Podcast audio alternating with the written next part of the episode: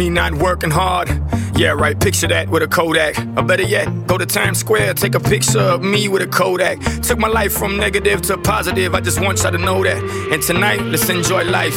Pitbull, Nayer, Ne-Yo, that's right.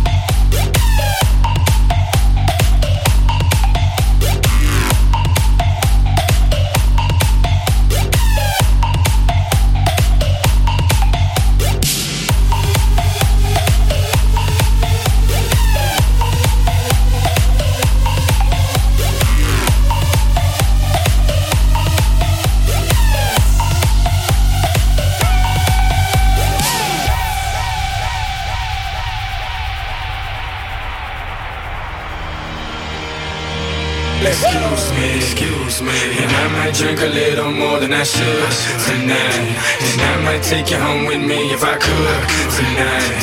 And baby, I'ma make you feel so good tonight. Cause we might not get tomorrow. Tonight.